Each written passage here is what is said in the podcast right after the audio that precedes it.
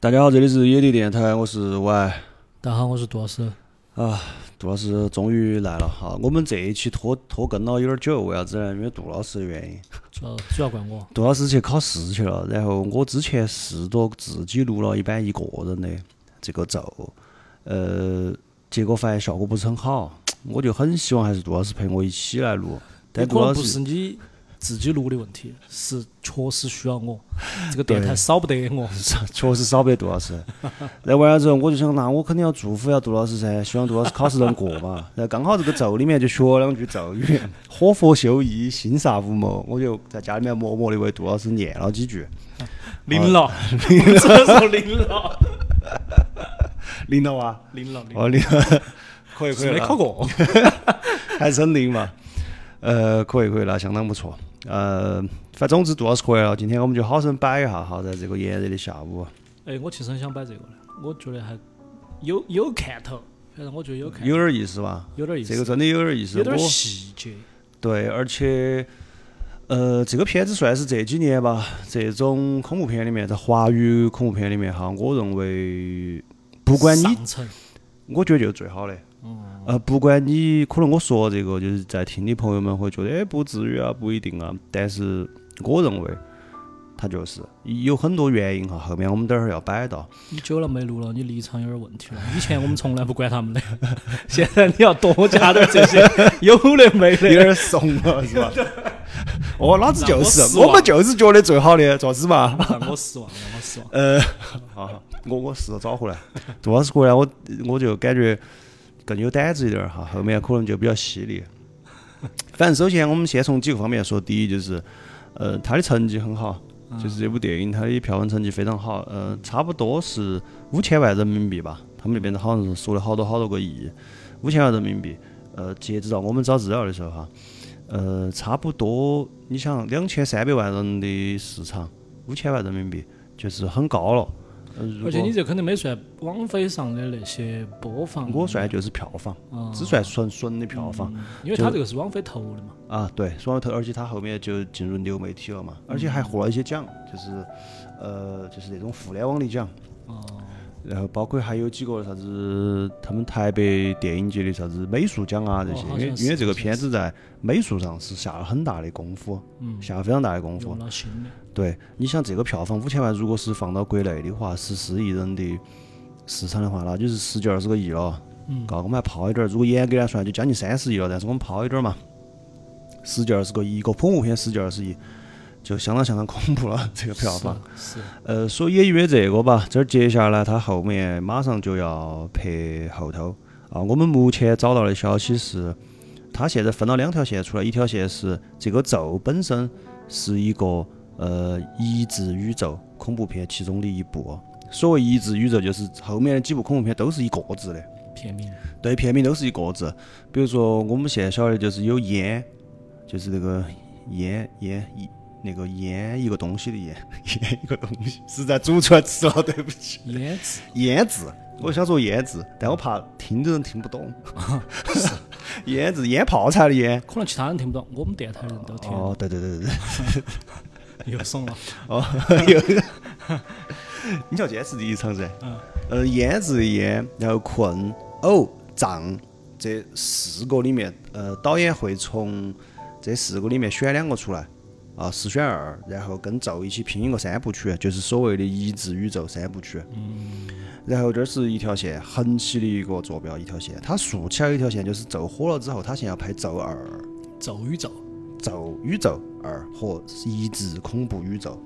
就是有两个东西。咒二开始呢，嘴巴很嚼哈，说的是啥子？哦，哎呀，我本来不想拍这个的，啥子啥子，就是我我不喜欢，就是去重复啊或者啥子。结果票房好了嘛，现在突然前几天，哎，我突然有个想法，觉得如果这个片子从我们再拍一个从呃小娃儿的视角，因为咒的后面我们不是不晓得那个小娃死没有，朵朵。啊，只剩他了。只剩他了，应该说，但是也不晓得他被诅咒了之后又拉闷嘛，就后面的故事不晓得，所以说。他就说：“我突然想到，我们要从一个小娃娃的视角来拍一个，应该很有意思。那么，那么我儿童恐怖片，哦，不是儿童恐怖片，儿童恐怖片就是给儿童看的，不是，是一个儿童视角的恐怖片。因为之前很少从儿童视角讲恐怖片嘛，我们我们现在回想一下，几乎都是成年人，对吧？反正我认为呢，这个肯定不是灵光一现啊，这个纯粹就是资本的力量， 资本需要他灵光一现，他突然就想到了。对吧？这个这个小子，反正我们这儿就趁到这个机会也介绍下这个导演吧。呃，这个导演也是一个年轻导演，是个年轻导演，可能就是比我们稍微、呃、不能说这个暴露年龄了，反正就是 哪年的？八几年的，八几八年几年的，八八三大不到我十岁。八三八三哦，八三年的。呃，之前在这个之前呢，都拍一些小打小闹的东西，但这个导演有一点儿是啥子？他从从学生时代就很喜欢恐怖的东西。哦他学生时代最开始出名的是拍了一部叫《鬼影》，应是就是应急的应，嗯应急的应，应鬼季影。啊，学生时代是拍了这么个短片，等于类似于他的作业一样那种感觉，就有点小有名气。后来零九年的时候，他其实还指导过那个恐怖片叫《绝命派对》，但听这个名字你就晓得应该是一个 很拉垮的电影有点儿烂片，哦通俗其名。哦。但其实呢，反正也是得了一些奖，比如说《鬼影》的时候就得过啥子影展的啥子奖啊、短片入围啊这些嘛。然后后面还七七八八拍过一些，还拍过啥子演唱会的 MV 啊，就这种东西。总之是一个电影界的，不能说脚步吧，可能最多也就算是腿部博主、腿部导演那种感觉。反正是跟这个电影起来之后，就算是起来了。嗯，啊，起来了，因为因为因为这一波票房这么高，而且它是跟那个网飞合作嘛，而且现在就是整个这个话题也比较火，所以这儿肯定起来了。我感觉台湾那边是想把它打造成华人地区的，就是台湾的温子仁那个感觉了，嗯，现在是。嗯好，而且因为可能是年龄稍微年轻一点儿导演，他这一次在这个电影里面，其实杜老师你看的电影，你觉得就是我们不谈剧情，嗯我们就不谈剧情，只谈表达，嗯只谈表达，就是看只谈讲故事的讲法。嗯，你觉得如何评价一 下？那我就要从这个非线性叙事开始跟你讲了。从斯坦尼斯拉夫斯基，我觉得就是两个嘛，第一个就是讲故事的手法，其实还是呃很有东西的，因为你情节其实那根儿主线拉得很沉的，我觉得。嗯。理论上说，你如果就是线性叙事，就是从头讲到尾，也很吸引人。但他这么把它切割成片段，其实我觉得效果也很好，而且还有就是很多细节，啥子呢？手持摄像机风格，就是伪纪录片啊嘛。伪纪录片风格其实没有那种特别刻意的模仿痕迹，反而我觉得拍出了他自己风格，我觉得还是挺好的。说的很好哈，但是没没有但是，没有但是，没有但是，现在有点怂，不但是不但是多是。我给你补充一点儿哈，其实杜老师讲出来跟我讲的是一样的，只是原原我去找下资料哈，或者是我自己有些自己的想法。首先两点嘛，第一点杜老师说的就是这个讲故事的的手法，这儿本身是是因为它这个题材的原因，它是一个伪纪录片嘛，对吧？我们都晓得。但是其实这一次这一部，我并不想把它命名为伪纪录片。如果换我的话，我觉得是叫多媒体片或者自媒体纪录片。整个这个片子给人的感觉，它其实不像一个单纯的伪纪录片，而是更像一个互联网上的流媒体，就是它营造出来一种短视频你是不是想说？对，短视频嗯拼接起来的感觉，它不再是纪录片。但这个问题的原因是因为啥子？是因为时代进步了，嗯，呃，介风质格更嗯多样。介质不一样了。我们先说戏，拿的东西不一样。你看哈，就是我们现在就完全进入电影里面那个世界，就从女巫布莱尔开始，嗯，伪纪录片嘛，女巫布莱尔开始，她用的是摄像机，时代的摄像机，嗯家用摄像机家用摄像机。然后这个摄像机它啷么啷么啷么做了些过程死了之后，大家捡到这个摄像机了，嗯然后把那个磁带里面内容拷出来放给大家看。嗯那现在这个呢，那个李又兰，他用手机或者摄像机拍了之后，他发到网上的，嗯他发到 YouTube 上面的，所以它中间它并不是一个完全全程用摄像机或者手机或者啥子拍下来的，它是用了很多产生影像的工具拍下来的内容拼到一起，做了一个片，它就是个 UP 主。嗯，他用很多产生影像的，我不管是摄像机也好，监控台监控也好，对吧？手机也好，啥子也好，我们都称为生产或者记录影像的工具。的这些东西产生的影响之后创，造者嘛对，把它拼到一起，封装成一个 B 站的片子，或者是 YouTube 上面短片，他作为一个 UP 主的身份把它传上来。嗯，这个就跟我们之前说的女巫布莱尔，或者是传统的像那个科洛弗档案，嗯，对吧？那种我们都很喜欢，做，都很喜欢那个的一个科幻的那个嗯系列，科幻的系列吧，那个很好看。如果你没看过的话，可以搜那个科洛弗档案，还有一个名字叫是不是叫无须地哦？我不晓得。那个字是不是很无哦？ 不好意思，暴露了很多问题。反正就科洛这弗段档剪案了，这段剪了。不福建，我们风格就这样子哦。就是那个也很值得去看啊，你可以去搜一下。说回来，就是说，因为时代进步，记录影像的介质不一样了，所以说放到那个电影里面，呃，它呈现出来的风格和题材也不一样。所以这一次这部片子，我认为它创新的地方就是它用了一个多媒体的手段。我们其实看这个片子，看的并不是一个电影，看的就是 YouTube 上面的一个短片。你可以这么理解， 嗯，也很有沉沉浸感，很有沉浸感啊。去沉浸其中嘛。对吧？从一开始嘛，你想它这个里面还加了些图片，记不记得？还有一些互联网的梗。一开始就说那个女的往左转还是往右转？啥子网络上好像是哦，他不是用那个女的，我记错了。几年前不是都有那个图片了吗？哦，我晓得，我晓有个得。女的在那儿我转，晓得，我晓得。就你一会儿你看到。那个那个叫啥子摩天轮哇？还是哦，啥他东这西里面放的是个摩天轮和然火后还有火个车嘛地，铁哦，地铁嘛，就是根据你的啥子想法，你可以一会儿觉得它是左，一会儿觉得你它是右。它这其实就是一些互联网的嗯照图片放上去了。你相当于就是它这个短片里面的前头放了几个 GIF，对对对，对吧？放几个标题嘛。哦，放几个表情包或动图，他放了几个动图进去，所以说他这个算是一个创新，我认为。当然，在几年前好像老美那边有个片子，就是一个华裔的老汉儿讨女子丢了，我晓得那个暗网那个嘛。哦，他整个都是在桌面电脑桌面上整，个就是那个有点像现在开网络会议的那个对的那嘛个，界面嘛，就是它整个画面的镜头都是截取的那个电脑的桌面嗯那种，这个这些都是一些尝试。时代进步造成了这些导演对视听语言的新的表达，导演的也也在进步。所嗯以年轻导演就是为啥子这几年我反正在这些片子里面哈，就是一个 cut 片，一个一个恐怖片，就是这种比较边缘的类型里面，很喜欢去看一些年轻导演的东西，是因为这些片子本来就你可以完全的放飞自己，所以说我觉得我就想去看这些有新的视听语言、新的表达方式的东西。所以说这儿是我从视觉上和讲故事的讲法上，我很推崇这部片子的新那颖个。对，故事其实不新颖，我就说手法新颖。对，手法新颖就是有意思，呃，紧贴时代嘛，紧贴时代的脉搏，嗯对吧？但是故事其实很简单嘛，故事就是还是两句话，我跟杜老师之前总结过的，就是这种伪纪录片很容易出现一种题材，就是驱魔的失败的驱魔。嗯，我现在这部片就是再加一句，成功的作死，失败的驱魔，嗯，有先后顺序的。先成功的作死嘛，然后呢失败的驱魔嘛，就完了。嗯，就这么简单。我们先先讲一下就是片外的事情哈，然后再讲里面。这个片子就是导演其实融合了很多东西在里面，比如说有网络上的那些恐怖的东西啊，那些包括这次它的视觉里面有几个很大的元素，就是密集恐惧，啊，有牙齿、头嗯，牙发，齿、头发，然后还有那个就是最后那个那个佛母的脸，嗯嗯，对吧？然后大量的镜子，对，包括那个就是你记不记得，就是中诅咒的人到了一定程度的时候，身上会有洞。嘛，啊对我晓得有。动那个那莲个其实蓬对对对，你说对了， 你不要说那个词，说他们要去搜，呃，不要去搜 那个，大家不要去搜什么什么和什 么，就是这样子的。就是几年前还是十年前了，我觉得就是有段时间老我互联网人了我互联哦啥子贴吧里面很喜欢这些啥，就给你一张图说千万不要去搜啥啥这个关键字， 然后我你现要在可以被想到五个。我跟你们说哈 哈，首先有那个，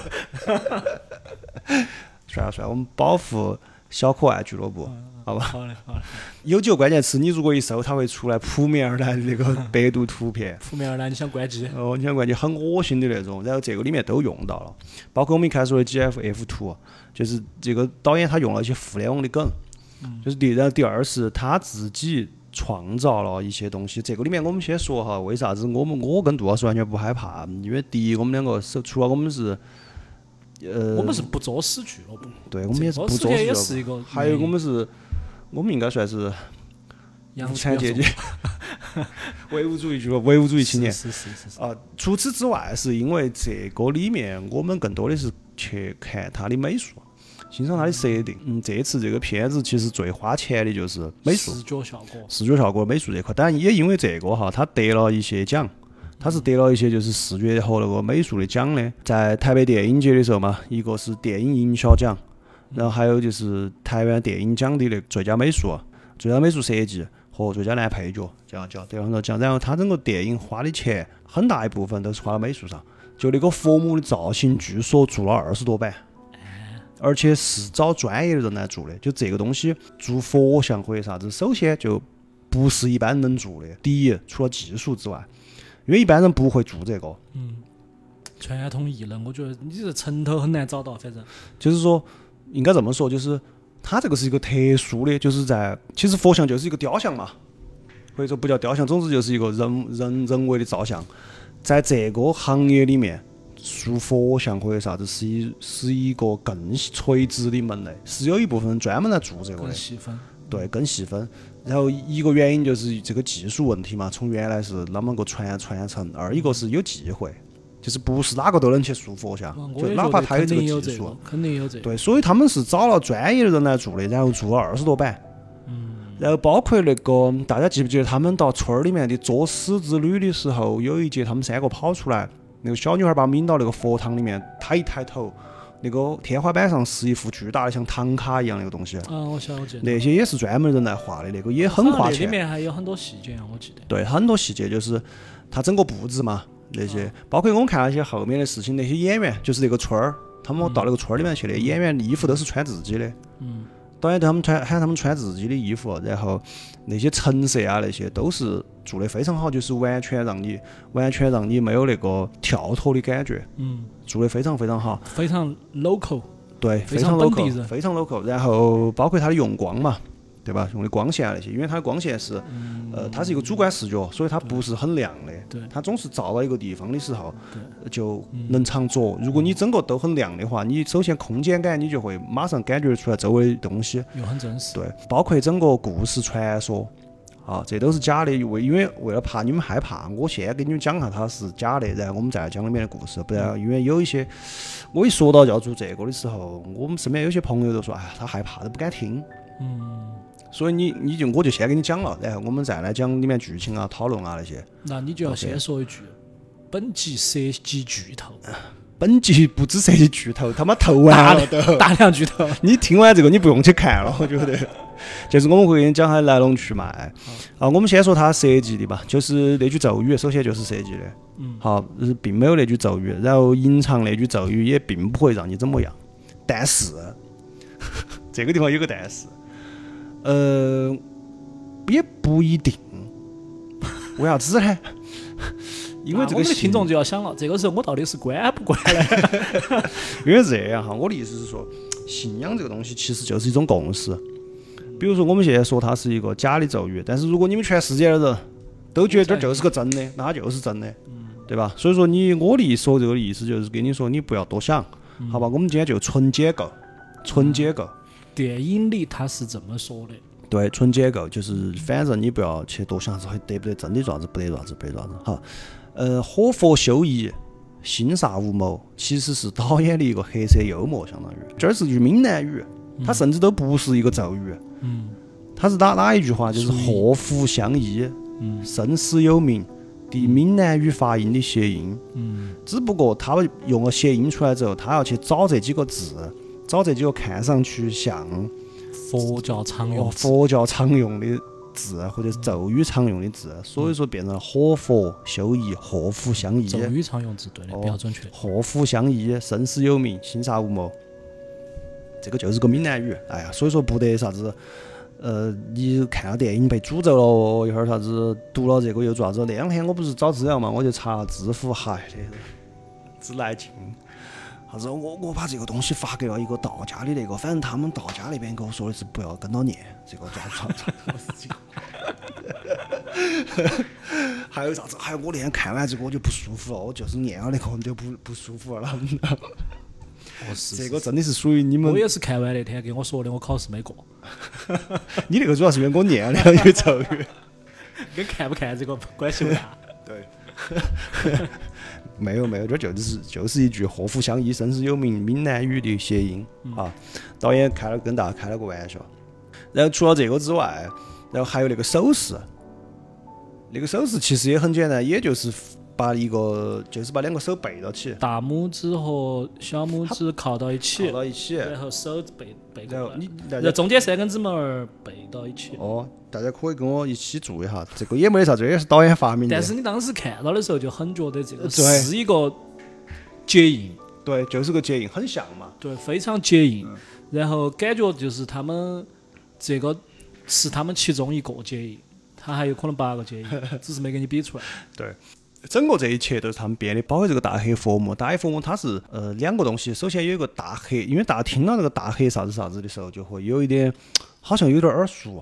好像这儿听过，因为佛教吧，就密宗里面有个大黑天。然后它是印度那边传过来，后面被吸收到佛教里面，成为了那个有福法师。然后，但是这个里面说的大黑佛母，他说的其实不是大黑天，他说的是雪山女神。有这个大黑佛母是导演用两个信仰拼到一起的，一个是他们台湾本地的石母信仰，石头的石，母亲的母亲的母；第二个呢还是石母，时间的时，母亲的母，这是两个。一个石母是因为台湾那边就是他们的信仰就是非常的多元化，我觉得不叫多，就叫混乱，嗯就是随便。呃，客家人他们比较信仰这个石磨，我现在说的是石头的石哈，那个石磨，它属于一种原始的自然崇拜，然后在客家发音里面也可以称为石哀，哀悼的哀。呃，石母石母啥子意思呢？就是拜石头为母亲。客家人是觉得就是他们的，主要是给他们小娃娃拜，就是他觉得他们的小娃娃要通过神灵的保佑嘛，才会呃长大，所以说就拜石头为义母，相当于就是他们找了一个在日常的物品中、日常的物质中，给人一种比较坚固、坚强的印象的一个东西来当成神来拜。所以说，按现在呢，你可能也可以去拜啥子呢？不锈钢。不锈钢， 不，不锈钢有点软。 呃，啥子就是那种钢铁，我们往学校我们不是开钢铁厂，这嗯儿其实就是个庙，里面全是堆的钢 铁，特殊 钢。哦碳纤维，我现在可以拜碳纤 维，拜碳纤维为干爹，然后你的懂了你的娃娃以后就又坚敏不捷可，摧又又又又强度又够，嗯又 贵，感觉很贵噻。嗯我就又发财，所以大概就是这么个意思。找了个石头，拜石头为义母，来祈祷孩子能够顺利成长，这是石母。所哦，所以说那个在剧里面也出现了一些石头的那个神像。嗯，那个佛母有个像嘛，佛母的像前头是有一些石头做的小神像，那个。嗯，我记得，对，这儿突然他转过来把我顶到呢，我记就得那儿就那些东西哦。然后呢，还有一个石母是时间的时，母亲的母，这个就可以多讲两句了。石母呢又叫迦利女神，她是印度教的雪山女神的两种像之一。雪山女神是哪个呢？啊就是湿湿婆，印度教的三大主神的其中之一。啊，除了这个湿婆之外，还有一个叫梵天，一个叫毗湿奴，他们三个也分别代表创造、维持和毁灭。对，那一个个系统，哦，一个系统，创造就是梵天嘛，维持就是毗湿奴，毁灭就是湿婆。然后这个雪山女神就是湿婆的媳妇儿，也石是头是个男的，对，是个男，但是他们又可以变成女的。哦，我这儿扯两句，我这两天找那个资料的时候看了个印度，哇，绝了！印度有几万种神，印度印度那个那些那些名词哈，你点开一个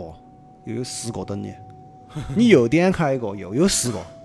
所以说我今天讲的这个关于印度教的这些东西，我不敢保证百分之百的对哈，只是说我们大概刚好贴合我们的剧情，我就拿出来讲了。雪山女神是哪个？雪山女神是喜马拉雅山神山的女儿，啊，喜马拉雅山是山神的巨像，她平时是一个很漂亮的女生， 嗯，女神，对不起对不起，女神， 女神是一个很漂亮的女士。这种女神在印度神话里面，通常她们有很多像，就是你可以理解为她有很多形态，有很多化身。然后这个雪山女神主要有两个是负责战斗的形态，就是所谓的降魔凶像，啊，一个叫南静母，嗯难就是困难的难，嗯静就是接近的静。嗯，母亲的母，啊就是很难接近的母亲，你这样理解，那嗯肯定就很恐怖噻。呃，有一次阿修罗大军进攻天界，嗯，就把天界打得惨绝人寰，反正靠是要把天界按了，是因为嗯阿修罗的那个首领得到过梵天的祝福。他们印度教里面有一个很奇怪的东西，我如果想得到神的祝福，我可以去修行，通过苦修，我只要修到一定程度，你是必须答应的，而且我不管提啥子，你都必须答应。哦，难怪他对们有那么多，苦修的苦行僧苦行僧嘛，对，而且他甚至于可以提要求提到啥子任性的程度哈，啊就是比如说你是个神，我修炼到一定程度，啊好，我现在修炼修炼到可以提愿望了，我要你马上死，你马上自杀，你都要自杀。所以说，他们阿修罗的首脑就获得了梵天的祝福，啊就是天神根本打不赢，嗯，最后这些人就没法噻，就只有去找跟梵天一样级别的石婆，有些石婆是掌管毁灭的，啊就很厉害。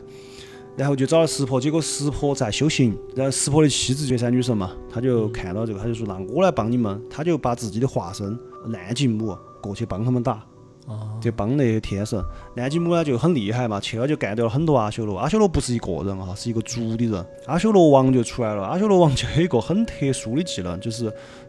只要他身上有一滴血滴到地上，就要化身出一千个他的分身。嗯，然后就就把南极母整得没法噻，南极母都已经已经很恐怖、很凶的一个状态，就还是不行，他就狂暴了，就从他的额头之中，他的额头开始变黑，然后从他的额头之中又化身出了终极狂暴战斗形态——石母，时间的时，母亲的母。哦，也就是这个里面的大黑佛母用的这个人石母，这个石母就就是属于狂暴战斗形态，就比战斗形态还牛逼，还恐怖，还癫狂。他一出来之后，他就想，他就你不是很牛逼吗？你滴血滴地上变分身是吧？这来这个石母一出来，一口把它吞了，然后在体内把它血给它吸了。就没得血，就没得血，他就他就赢了。但是因为他是以纯粹的以杀戮和战斗和癫狂为乐的一个那种毁灭女神，所以说他在把那个阿修罗王搞定之后，他没法控制自己，他还是陷入那种癫狂的舞蹈黑之化中。了，纯粹黑化，这这是一种纯粹黑化的状态。南极母还是相当于一种战斗形态，他这有个属于点意思，哦，这个属于狂暴形态。然后他呢就不停的狂舞之中，他的双脚就是脚踏大地嘛。他每一次狂舞都会给三界的众生造成苦难和灾难，因为他在践踏这个大地噻。石婆修炼完了出来之后，就发现了这个问题，就想到这个本身是应该他去处理的，结果他没去，就是他们媳妇儿去了嘛，他们媳妇儿化身去了，于是他就自愿躺在脚下任其踩踏。这样子的话，他是踩到石婆的，就没有给三界造成影响了，就是为了三界替三界受了被这个狂暴女神踩踏的这个苦。所以现在如果你去搜，如果你去搜石母的图的话，就会看到她的几乎所有的画像下面都是一个全身黑的，一个很恐怖的，长了几个手的，就跟那个大黑佛母那种形象差不多的那么一个人，一个女的，然后脚底下躺了一个白色的男的，那个就是石婆，是她老公，对，就这样子。然后古代打 拳 的，嗯加加加，不要这样好嘛，我们今天不谈这些，好吧，我们不谈这些，我今天不是这一期吧？先不这些，不谈这有个点。太大，绝了，哥，别这样，我们有很多女女娃娃听的，好吧？不不不打拳，不打拳。 然后另外一个说法是，石母的出现是因为就是雪山女神她原来代表的是石婆的黑色性力，性就是性别的性，嗯，力就是力量的力。嗯这里又要扯出来说一句，性力是印度教有个派叫性力派，他们的信仰的是啥子？就是生殖的力量。嗯，哎，他们认为吸引力是宇宙原初的力量，是宇宙宇宙中最崇高、最重要、最原始的动力，或者缺了这个，这个宇宙不运转了，啊相当于这个。所以他们印度教的吸引力派主要是崇拜一些女神啊那些，因为本质是生殖嘛，是一种生殖崇拜。OK，雪山女神呢，原来就是她代表石婆的黑色的吸引力，所以她天生的皮肤是黑的。长得很漂亮，但是皮肤是黑的。然后就说有一次石婆就抱到这个雪山女神的时候，开玩笑，石婆的嘴巴还有点欠，她说的：“你的皮肤太黑了，倚在我雪白的身上，仿佛一条黑蛇爬上了檀香树。”啊，听到石婆这样子说呢，雪山女神就是就自尊心很强，就伤就受伤了，就转身就离开了石坡，到了喜马拉雅山修行。据说他过上了修苦行的生活，就是我刚刚说的，修行到一定程度可以提一个愿望。他修行到一定程度之后，他就给梵天提了一个愿望，梵天就赐予了他一身金色的皮肤，他身上那身黑颜色的皮肤就退化下来，变成了石母。这是两个源头嘛。总之，石母就是雪山神女最恐怖、最狂暴，可以说也是整个印度教的这些信仰里面神奇里面最恐怖、最狂暴的一个女神。就这个，包括石母的那个祭祀都非常血腥。嗯。一直到了英殖民时代的时候，都还有活祭的现象发生。就是因为英国人去了嘛，就英国人毕竟要虽然是殖民者哈，但是肯定比他们要文明一点儿，就最后才把活祭这东西给取给消。给取消了。这儿还有一个故事是二零一六年的时候，我认为这个也是这个电影的灵感来源之一，因为我都找到资料，我想这个导演肯定也看过这个故事。嗯二零一六年的时候，印度的中央邦有一个大学生是个女的，她也晚上做梦，她梦到石母把她的舌头割下来了，然后用来供奉自己。并且承诺为她实现愿望。她受到托梦的第二天，她就来到神殿里面，把自己舌头割下来。这是真实的故事，割下来贡献给石母。当时就鲜血淋漓嘛，当场就昏迷了。结果昏迷了之后，庙里面的祭司没有把他送医，只是说在他身边给他脸上盖了块布，然后就在他身边念经，念了五个小时。这女的没死，又醒了。醒了之后，这个女的又在旁边一起参加，继续参加活动，但人很很虚弱哈。然后最后是在有好心人报警，警察来了之后就把她拉救护车高去，然后对她进行了紧急急救处理，结果他真的没死，这就是个新闻。嗯，就是二零一六年的时候，现实界中还有人把自己身体一部分割下来献给石母，对，就这种事情。所以这个事情，我觉得也是一个，嗯，可能也是导演的来源之一吧。因为在我们要讲将要讲到的这个片子剧情里面，也有献祭这一说，嗯，对吧？OK，那我们差不多就把这个神的来源讲清楚了哈。它是两个神拼到一起的，是纯粹的导演捏造的虚构的一个神。OK，现在我们就可以这样，你不怕了噻？用心良苦，就是为了大家不都是怕为了让你们啊不怕呀。包括咒语、手势，一切视觉上的表达，这个神像，他们的来源拼了之后，他又做了二十多个形象，都是纯粹创造的。好，现在我们可以讲下剧情了。OK，来嘛，杜老师，先从你就你看一遍，你先讲下你的看到的剧情是啷么起的。我就按这个时间先后顺序来嘛。好，要得。时间先后顺序呢，就是三两男一女回到其中的那个男主的老家，然后他们是去探秘，在这个过程中就不小心触碰到了当地的一些禁忌。呃，其中这三男这两男一女中间有一对情侣，他们触碰到禁忌之后呢，这个呃两男不幸没有生还，这个呃女主。也就是整个片子的女主，然后她又有了小朋友，女主的精神就出现问题，小朋友就被嗯、强制隔离，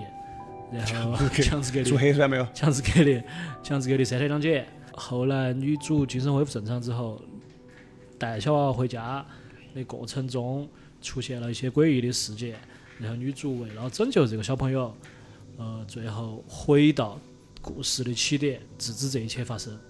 大概就是这个样子。 OK，基本上呢杜老师说的都差不多是这么个剧情。呃，但是我个人认为哈，包括我又找了一些资料，然后看了一些导演的访谈之后，我发现其实，嗯，他这里面有一个暗线，嗯，有一个暗线。杜老师刚刚讲的这个，明显，对，是明线。然后我再按我的来讲一遍。嗯，好，我们这样子就搞清楚了。 讲的就是六年前，嗯有三个年轻人，两男一女，其中，呃，一男一女是一对，嗯那两个男的是两兄弟，他们都姓陈，是台湾一个陈氏家族的，等于说两男一女呢，这三个年轻人呢就搞了个自媒体嗯，YouTuber， ，YouTuber，对，那就自媒体嘛，就是我们也是我跟杜老师，我们这个电台比较反对的那种自媒体，作死自媒体，我们不是不作死俱乐部嘛，那儿是是自作死俱乐部，是，他们这自媒体耍啥子呢？耍探灵。嗯耍啥子恐怖的那些地方的去去解谜啊，啥子抓鬼啊，啥子，他们名字叫什么打鬼特工队哇、对，差不多是这个意思。然后呢，这两个兄弟就突然想到，哎，我们家好像我们陈氏家族有个秘密信仰，嗯我们还有一些亲戚都在山里面住起的。嗯我们这期我们拍下我们家里面的东西噻，好像有点儿有点儿神秘，嗯于是就去了。去的途中还没到那儿，其实就已经有一些神秘事情发生了。杜老师想没想过，记记不记得到当时他们的车子开到个地方的时候压了个东西，嗯，要那个东西，呃，它是个吐雕了，像，嗯是个雕像，它吐了。 还有一句那个最经典的，不是诅咒，是是那个。 好像是，当时我看了，还是有点扯哈。OK，嗯，他们就压了一个雕像，其实那个像不是他们陈氏家族里面那些拜的那个，就是我们现在晓得就是佛母嘛，嗯不是，是他们本地的其他神，其实在短他们，等于说，嗯喊嗯神的旨意喊他们不要去，喊他们不要去。嗯然后呢，现在这里有两个说法哈。我个人说法是，就是南他们车那个神的位置，很有可能要有点像我们这儿的土地那种感觉，啊，就是他只管那一块。嗯但是由于这个大黑佛母去了之后，他就要撵出来了，嗯或者是他有点儿在《西游记》里面也出现这种情况噻，就一个大妖怪来这儿占山为王之后，那块地方的土地就很卑微，嗯就撵到一个边缘的地方去了，嗯就变成那个地方，所以他神力也有限，他就想短他们一手，结果当然没短住，作死嘛就去了。嗯去了之后就发现他们陈家确实在搞一个秘密信仰，就叫做信仰大黑佛母。嗯对，然后那句咒语呢，就是啊，活佛修一，不啦不啦，然后还有个自己的手势。呃，去了之后呢，就不准除了他们陈家以内以外的人去参加，就说的就是那个女娃娃嘛，说的就是有女生不准去。结果那个女生呢，怀孕了。当时不是有有点恐怖镜头，那个老太婆呢，脸贴到车窗高头来嗯看。那个老太婆是他们那个家族里面跟那个大黑佛母最亲、最紧密的联系的一个人。然后除了她之外，还有一个就是这个小女娃娃身上写的全是皱纹，那个、嗯那个，他们那边是台湾那边叫仙童啊啊。然后那个老太婆哈，我觉得可能就是上一代的仙童。啊是，他老了之后，就是变成他们整个家族里面最说得起话的，也跟那个大黑佛母关系最紧密的一个。他就一眼就看出来这个女生已经怀孕了，那你怀了孕就是我们陈家怀了我们陈家的种噻，那你就是陈家的人了，就允许她进去了。我觉得不是允许，是他们希望她进去，因为你发现没有，他们那个村子里面是没得女的的，有女的啊，就有两个嘛。对啊，一老一小嘛，就没得中间的，因为中间的全部被献祭了，对，我是有这么有理有解有的有这种可能哦，啊，哎，我是这么理解的。就是我我我没我没注意到这然后个。还有一个问题，对你这么一说，确实没得女对的，还有一个问题，他最后回去的时候，啊那个村已经破败了，啊，为啥子呢？没有香火了，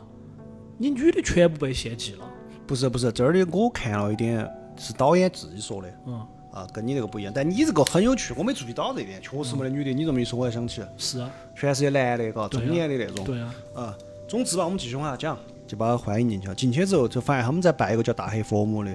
但是主要呢是拜一个一个一个啥子？主要是拜一个地道。就是反正暗示参加了他们的一些简单的仪式之后，就说首先你们的名字是不能用了，你们的真名就献祭给这个大黑佛母了，以后就不能用在这儿哈，在他们陈家村儿里面就不能用，在外面呢可能是可以用的，但这儿没说的特别清楚。啊嗯但是我想你不可能在外头完全不用真名了嘛，嗯对吧？就是反正你将来每十年要回他们村儿里面去祭拜一伙。其实在这儿有一点，我觉得这儿有一点隐喻。就是他其实想说，就是你这个人已经献祭给佛母了，对啊你真名代表就是你。记不记得我们上期讲那个沃伦夫妇，啊嗯就说的真名很重要，就是不管对于鬼来说，嗯，还是来说，因为它能锁定你，对它锁定目标，所以你真名非常重要。对，对，等于说把自己献祭给大黑佛母了。但问题这儿没有说，大家想没想过一个问题？全程没有说拜了他，献给他有啥好处，对吧？因为你不献就有麻烦，所以他你当只时能是献，他当时是没说的，嗯，但是你比如你你想啊，如果你作为一个外来者，突然喊你拜个佛，你肯定第一想法是保佑我我有家里面啥子啥子，哦，你要给我打，你要给我点儿好处嘛。嗯，这儿没说，这儿就只是说你现在名字献给他了，你每十年要来，但全程没说要爪子，嗯只是说如果你不来会怎么样。这几月子呢，反正就做了这个简单的仪式之后就献祭了。晚晚上呢，他们因为是来拍素材的，他不可能就在这儿睡一觉，第二天走了噻，开始作死，开始作死了。晚上你也要出去，出去就发现这伙人除了他们三个之外，哈，在搞一些秘密活动，就在前面呢，他们出来的时候，先先是被一个小女子引到一个佛堂里面去了，嗯，就像一个佛堂啊，灵嗯那种，对，但是它是那种家庭的那种佛祠堂，堂嘛，祠堂，对，它不是那种庙子，它不是是庙子，不是那种祠堂有点像，哦，摆了很多那些东西，各种各样的。嗯那小女子还给他看嘛，他们喂的那个东西就是青蛙、蛤蟆，蛤蟆，嗯，吃头发。这儿也要说一下头发这个东西。我认为哈，为啥子是头发？不知道想过没有？没有，因为其实这是一种简化的合计。嗯你把你身体的部分献给他了，驯物嘛，就是像当当初表达心意，我女娃娃剪一束头发给你，然后你就有我的驯物了，对，我们就私是定说终身头了发这个东西是，你可以把它想象成简化身体发的、肤，安全的，切了一截手指拇儿给你。嗯，是是是，我手上我身上只有几样东西可以切，我不得死。牙齿，这个这个已经很严重了，这个有一定受伤，但不一定不会指死。指甲、头发，嗯所以说这几个这几个里面都出现了，除了指甲啊，头发、牙齿后面都出现了。嗯这个地方他们用那个头发为蛤蟆这个意象，它本身代表的就是一种活计，安全的活计。嗯，那个蛤蟆应该我认为哈，也是佛母的某一种象 征，坐骑，妙木山。 反正那个忍者，然然后他们同时发现一个问题，就是那个小娃，那个小女子，那小女娃有一半耳朵没得，啊，对是吧？那小女娃就说，呃，是因为她把她的耳朵奉献给佛母了，用来保护他们家人，在保护他们村里面的人。这个地方第一次出现了，就是他们需要通过献祭让佛母保护他们。但是到这儿，其实我当时看的时候都还觉得很奇怪，好像没有带给他们带来什么好处。这个我们这儿后头要说，我们先顺着剧情说。然后几个就继续作死，就跑到一个，就发现外面人在举行某种仪式，抬着跟轿子一样的东西，嘎，在那儿走，在山间里面走，他们就秘密跟踪过去。跟踪过去发现是哪儿呢？是在一个那个里面地道，嗯地道的门口，那个地道是封起的，那个地道修的就像一个墓一样，只不过那个墓碑的位置是一个洞，你可以钻进去。嗯然后发现那个小女娃娃就被绑起来了，这个小女娃是睡着那种状态，反正身上全部写的密密麻麻的咒语啊那些，就磕到人面前，就感觉要献祭了。嗯，那个男那两个男的呢就继续作死嘛，就非要进去看，冲塔，冲他真的牛逼，冲泉水不是冲他，非要去冲泉水，他们就一脚把那个把那个地地道道的入口抖开了，就冲进去了。进去之后发现里面是啥子？就是个地道， 好不开玩笑，这个地道里面很奇怪。首先，可能大家没有注意，他们在抖开那个那个门的时候，把门抖烂了嘛，才进去嘛。那个门的背面其实是贴了玻璃的，我不晓得你注意没有？那个门的背面是一面镜子，它到处都是镜子啊，那个地方里对，面但是到那处个都那个门的背面也是一块镜子，就是整个反射。然后就发现那个地洞里面到处都是镜子，同时还有一些小娃娃、石头雕像、小娃娃的那个我觉得就是佛像，不，二是小娃儿，哦，是啊，是是是，小娃儿的像，然后指手指指到一个方向，嗯，指到不同的方向，然后还有里面还有那个啥子绳子啊那些结的那种结界，嗯，但是这作死嘛，就一路破坏，一路破坏，就非要走到最底底下去看，走到最底下的时候，其实就是个佛像，那个其实就是大黑佛母本尊，但是是背对他们的，是背对吗？背对，啊，反正我搞忘了，这儿我搞背忘了。对，背对，背对，然后你这儿又有一个细节，大家注意没有？那个佛像，他们不是做了二十多，导演我们现在扯出来了，导演说做了二十多版嘛，嗯，他其实是有原因，他不是说不好看或者啥子，他是可能没有表达他的最想表达的东西在剧情里面的需要。所以说，如果你侧回去看，你会注意到个细节，那个佛像的手全是断开的，是悬到空中挂起的。啥子意思哦？佛像不是有很多手吗？就是三头六臂那种手吗？他那个佛像的手是断的。那手在空中，是悬空用用一根线吊起的。哦我我不是说我被不，得手，也不是说它有神秘力量，就是手是悬空凌空飘起的，不嗯是，是它的佛像被人为的把所有的手都给整断了。啊，我没没注意，你可以看嘛，吊手是吊到空中的。嗯哦，他的脸是被一张红布盖到的嘛，嗯对吧？他那个脸其实就是整个诅咒的核心，嗯，不能看他的，不能看脸。他那个脸就是诅咒的核心，就是说那个脸就是连通到最恐怖的力量，不管是地狱也好，哪儿也好，那个就他脸其实就是个通道。嗯它连通道的意象，通道是一个意象，它背后的含义是传输。嗯，一个通道在传输某样东西。这儿的我的理解就是传输源源不断的诅咒。嗯，对的， OK，然后我们扯回来说，就是它整个地道，地道里面的指路筒子，对吧？嗯地道里面的咒符和地道里面的镜子嗯的摆放，包括他的手被人为的打断，脸就是这个传输无穷无尽的诅咒的通道被遮挡上的这些行为，还有哦，对了，里面还有我忘了说，还有祭品，记不记牙得齿有牙齿和头发？但是你们注意一个细节，都少一个，嗯是我晓得三个。三坨，三坨，其中最右边那坨是被放到没有放到该放的地方，就是其实它是有那个东西的，嗯嗯嗯嗯，对，对吧？嗯它是有三个像三个碗嘛，每个碗里面摆颗牙齿嘛，左边和中间都是摆了东西进去的，右边那颗牙齿是摆到碗外头的，头发也是摆碗外头，就是刻意人为的让这个祭品不完整。那么我们现在结合起来看一下，嗯、地下通道、镜子、指路筒子、被盖起来的头、被人为折断的手、人为的不完整的祭品，其实这是一个封印。你想一下嘛，其实这是一个封印，是把佛母封到里面的，不让他出来，包括地道，包括地道嘛，就是地道里面嘛。呃，佛像的手是断的，是一种打断或者限制他能力的一个意象。嗯 OK，不完全的祭品也是让他能力不完全无法发挥到最大的，就是一事不成。不完整的的的祭品这个意象的背后的意思是一不完整的意识，就是不成功的意识。嗯指路筒子指的位置是乱的，是乱指的。嗯然后静止是为了让他在里面配合指路筒子，让他在里面迷路。嗯，迷惑，就迷惑到里面，然后最后的那个门还是背后还是一面镜子，就是其实这是一个阵，这是一个阵，啊这是一个封印的法阵，把佛母封到里面，结果结果被这两陈氏兄弟作死，就把他给把封印给弄开了，甚至把弄开了归弄，位了，对，弄开了之后，这两个人就立马受到了诅咒，他的诅咒很恐怖，这个里面。首先身上有烂洞洞嘛，烂疮嘛很那些，邪，嗯，就是我们刚刚说的那个互联网上那些图啊，那些那些东西，有个细节就是必须要晓得你真名。所以那个陈陈氏兄弟那个老大吧，应该是就那个女的，他们男朋友，嗯当时就问了一句我叫什么名字。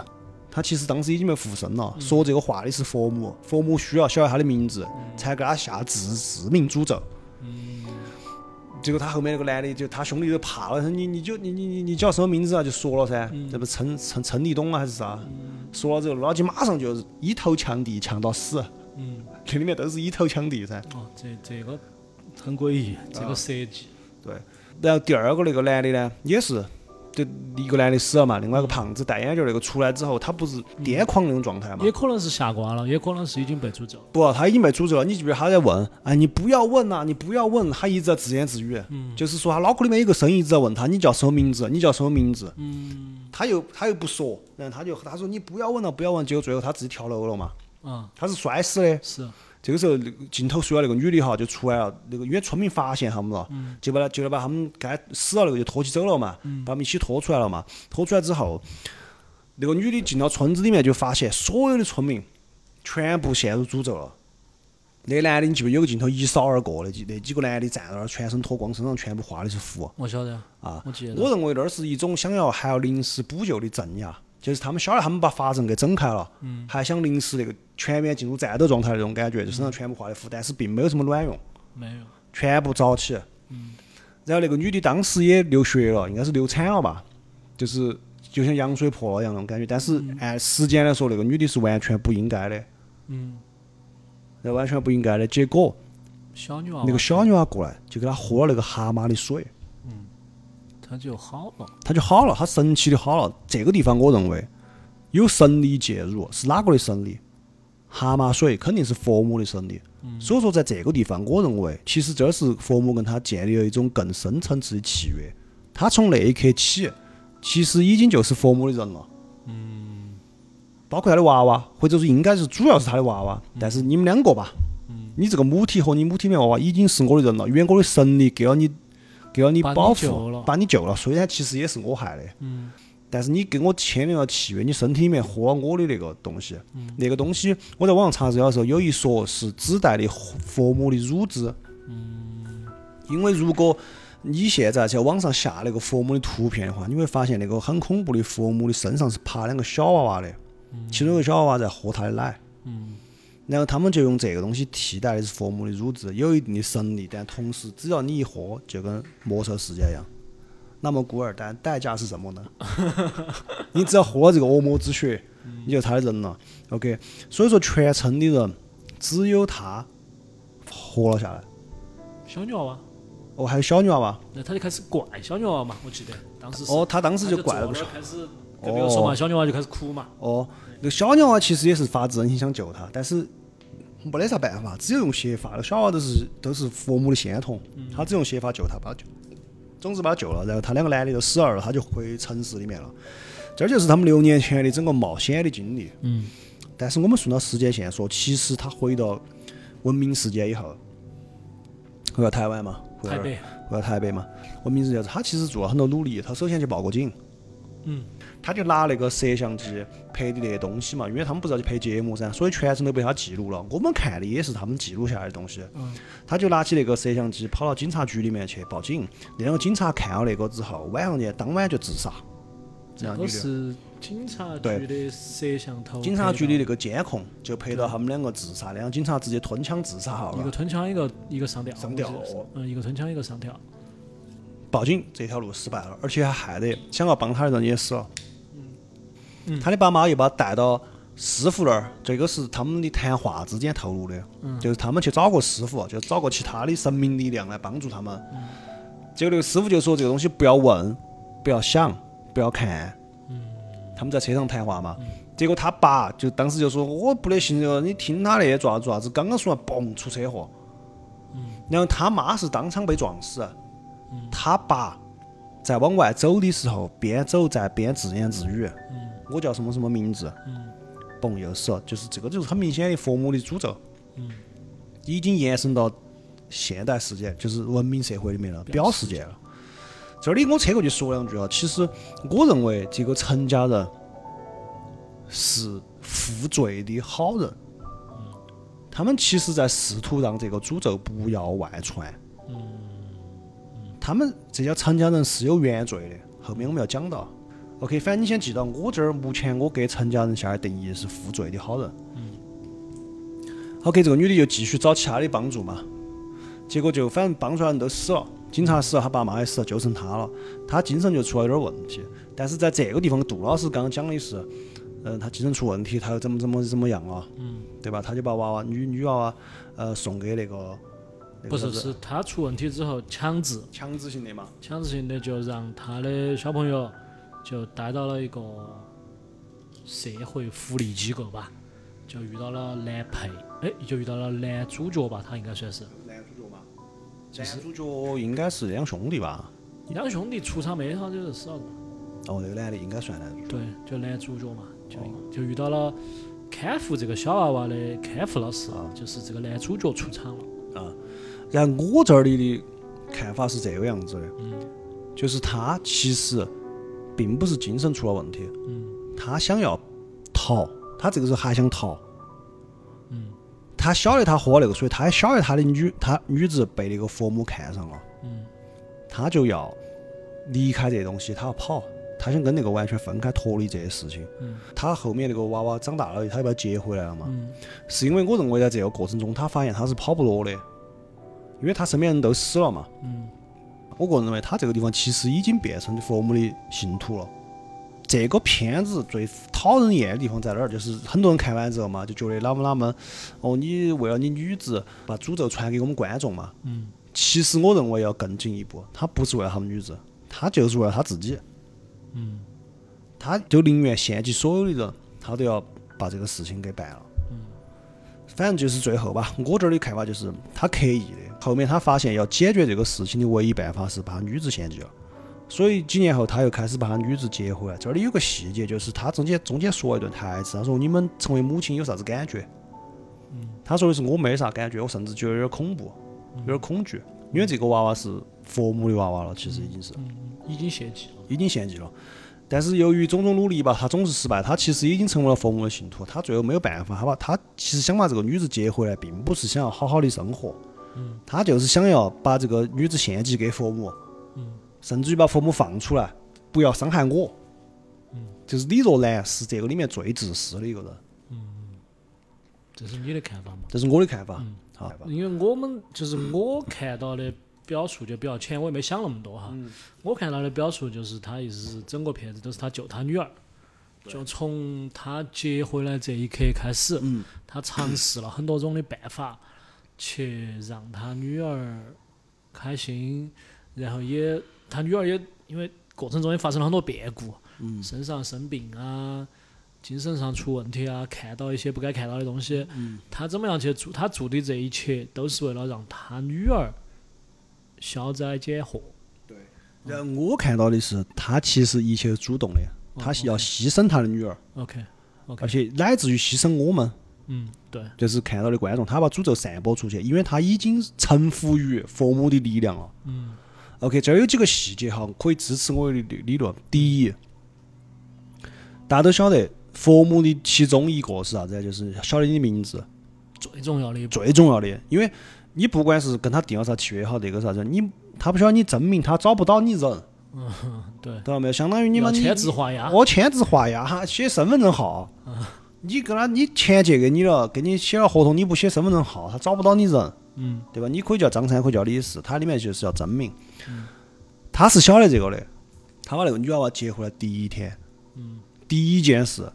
就是我叫你写你的名字，嗯陈乐通。嗯 OK，这个就是太刻意了。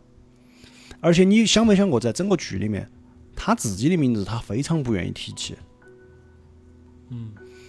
有甚至有没啥感觉，都不晓有得他叫啥子。对，有一节就是后面有一个女的喊他写文件的时候，他签名，嗯他弄死不去，哎，我都记不到这儿了。就是后面这个又要把那个女子接走，哦，就说是哦你已经被彻底剥夺了，你现在要签个字，他不签嗯，表现出来好像是说我不愿意让我女子那个，其实是不想签自己的真名。哦，头天晚上你回忆一下出现神秘事件的时候，就是在他说了他女子的真名字，叫他女子写自己真名，还大声的说了几句“你叫陈罗彤”，嗯之后才开始出现一系列神秘事件，是，对吧？而且你再回想，你现在如果接受了这个，你再回想一下，就是整个他去接他们女子的过程中，他其实很紧张。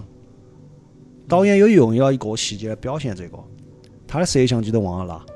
他走的时候没拿摄像机，他想开车走了，然后开车的时候钥匙又忘了。嗯，记不记得？就是电影里面这些东西绝对是有原因的，就是导演他把刻意拍出来，绝对是有原因的，这不会，刀没剪，哦，不会说啥子，哦哦，我们这儿拍过他慌张，但是我们不表达任何东西，不是，肯定是要表达的。嗯，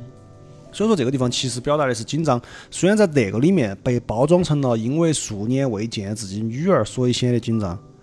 但是其实真实是，真实他马上要完成献祭了，所以紧张。他要拿他女子去献祭了，所以紧张。摄像头、摄像机忘了拿，钥匙一会儿又找不到了，就整个慌慌张张。那这么慌慌张张回来，那你应该有很多事要做噻，几年没见。结果第一件事是教他们女子写自己名字，这是第一个细节。第二个细节，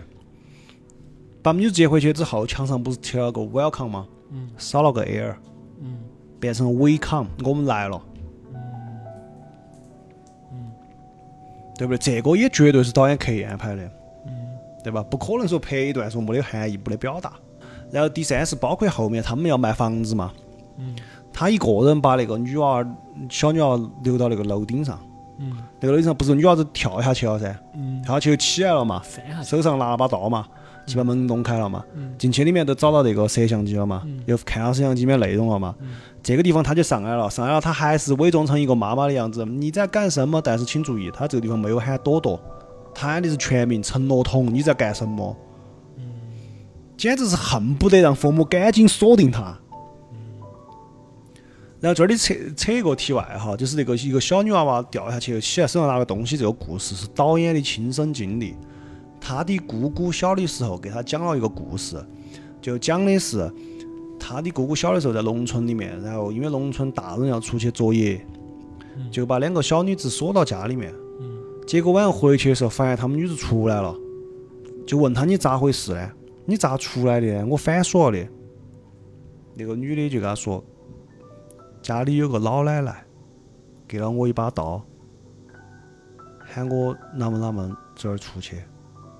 这个是发生在导演上的真实的故事，所以他也揉到这个里面来了。OK，我们又接着说，那那个女子掉下去，你觉得她是掉下去了吗？还是那个外头有个东西，她跳到那个平台上了？感知到召唤了噻。我觉得哈，是一个小女子翻下去了，而且也摔了，因为你现在放回去，你会听到一声嘣，嗯而且还有狗叫。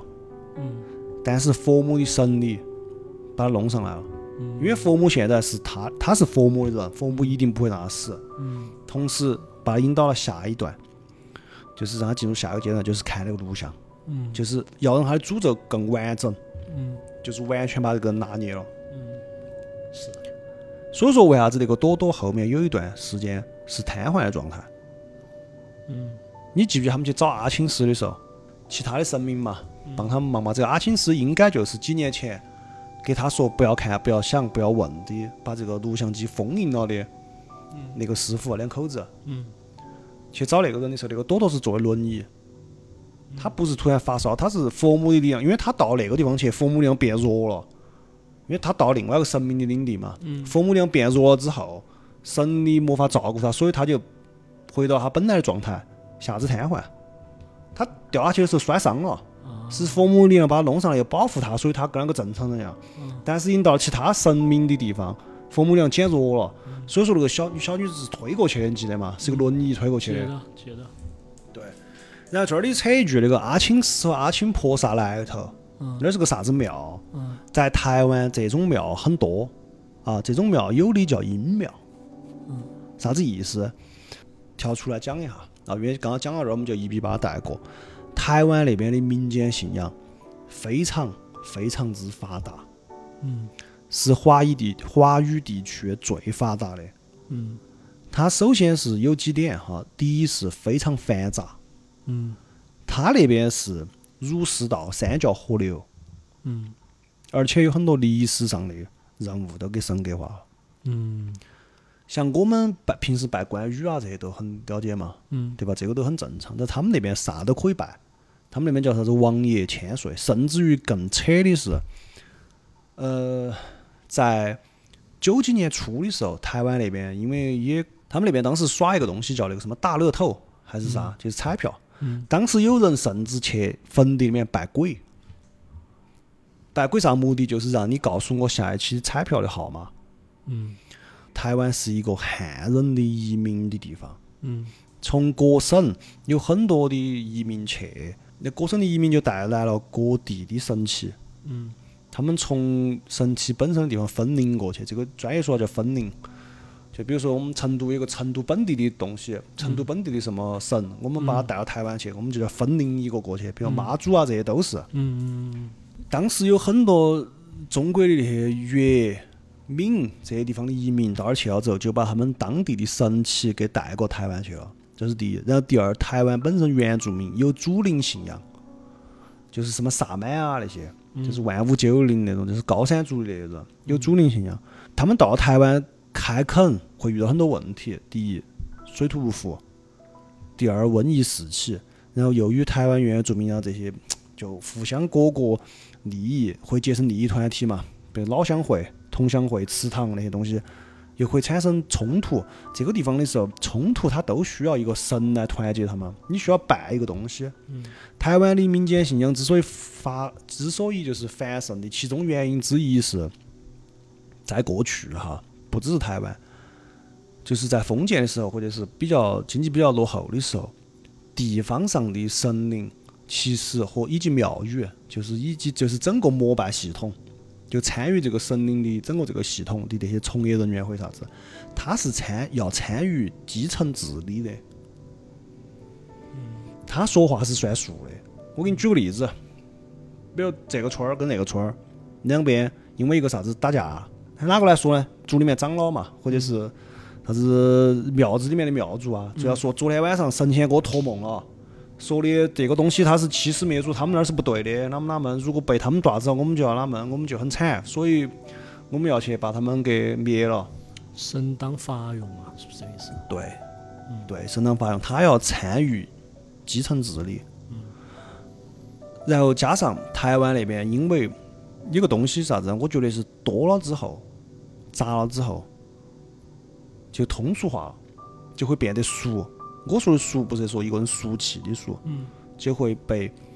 拿来滥用。就我刚刚说的，为了甚至为了彩票号码可以去扮鬼，这一点其实应该这么说，不是台湾的问题，是我们大陆这边政府把这些东西管理得特别严格，所以让我们离开了这一个光怪陆离的世界。嗯，我们这边的主旋律，我们这边有个东西叫主旋律，嗯老外那边不存在这个概念的。嗯不除了不只是老外，就是所有的非共产主义国家吧，嗯是不存在主旋律这一说的，嗯就是一个国家没有主调，就是你想干啥子干啥子，嗯那么你想信啥子就信啥子。嗯所以说，正常的信仰其实就这么起的，在台湾那边，信仰这个东西是个生意，嗯就是包括那个小虎队里面有一个老几他们爸，不就家里面是开庙子的吗？哦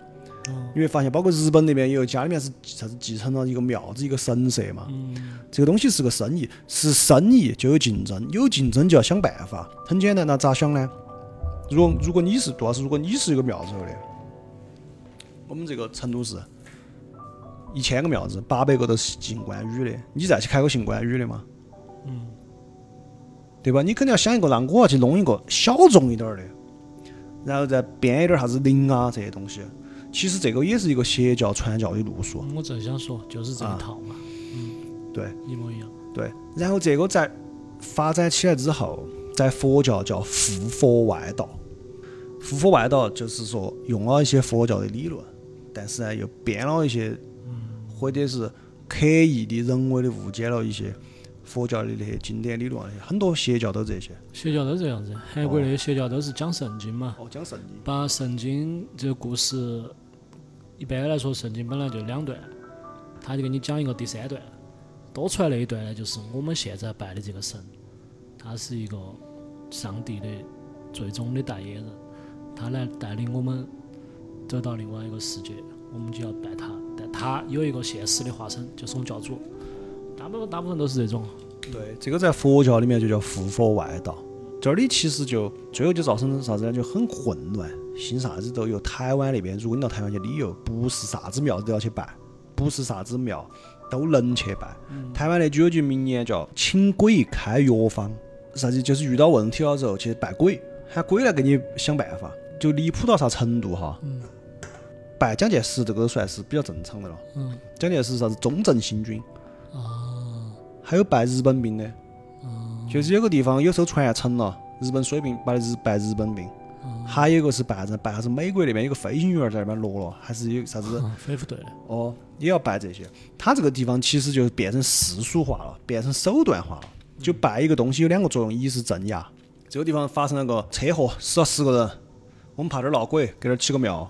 拜专门拜这十个人，镇压你们，你们不要闹，我们香火给你喂够。嗯你们不要做，你们不要兴风作浪啊。第二就是啥子呀？利用。我当一个孤魂野鬼过来，哎，兄弟这样子，你呢孤魂野鬼没人拜你，我给你喂香火，但是你帮我办事，啥子下期彩票号码是啥子，就变得世俗化了。所以说我们要， 我这里真的不是我歌颂我党哈，就是我们要珍惜这种纯净的环节，是因为我们的主旋律是唯物的。我们允许信仰宗教在，但是我们这边的宗教信仰都是非常正统的那些东西。对对对。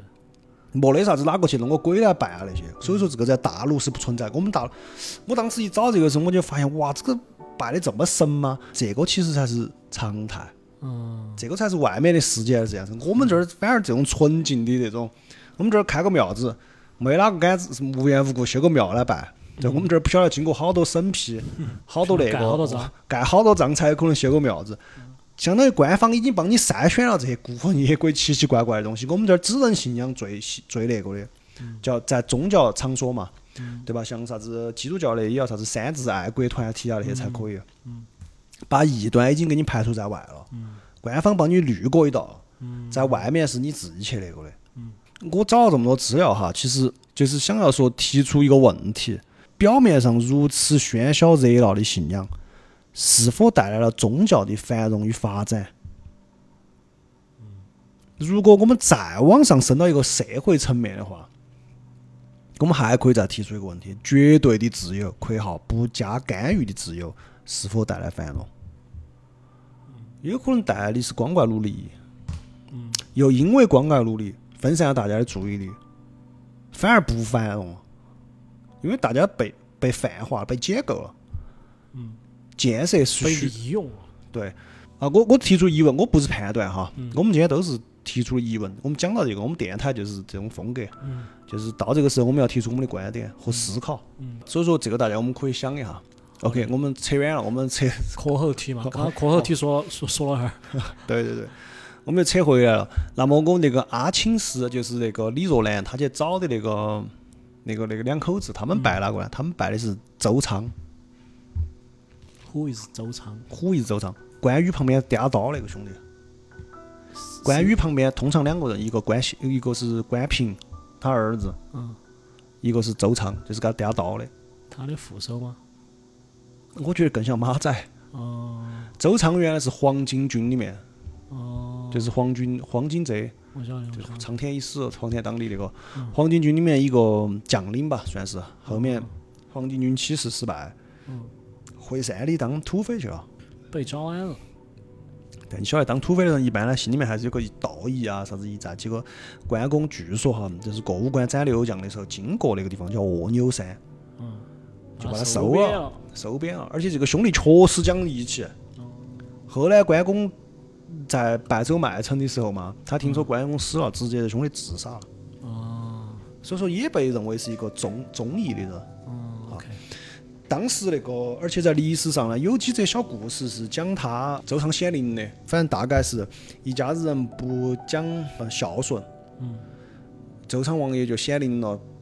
神像出来，半只脚都踏出那个那个庙子，电把刀去砍那个逆子。阿青师他们拜的就是周仓，嗯，所以说 这这里当时我看了之后，我搞清楚这个之后，我也觉得很有趣。那相当于就是周仓打大黑佛母嘛。就本地的神，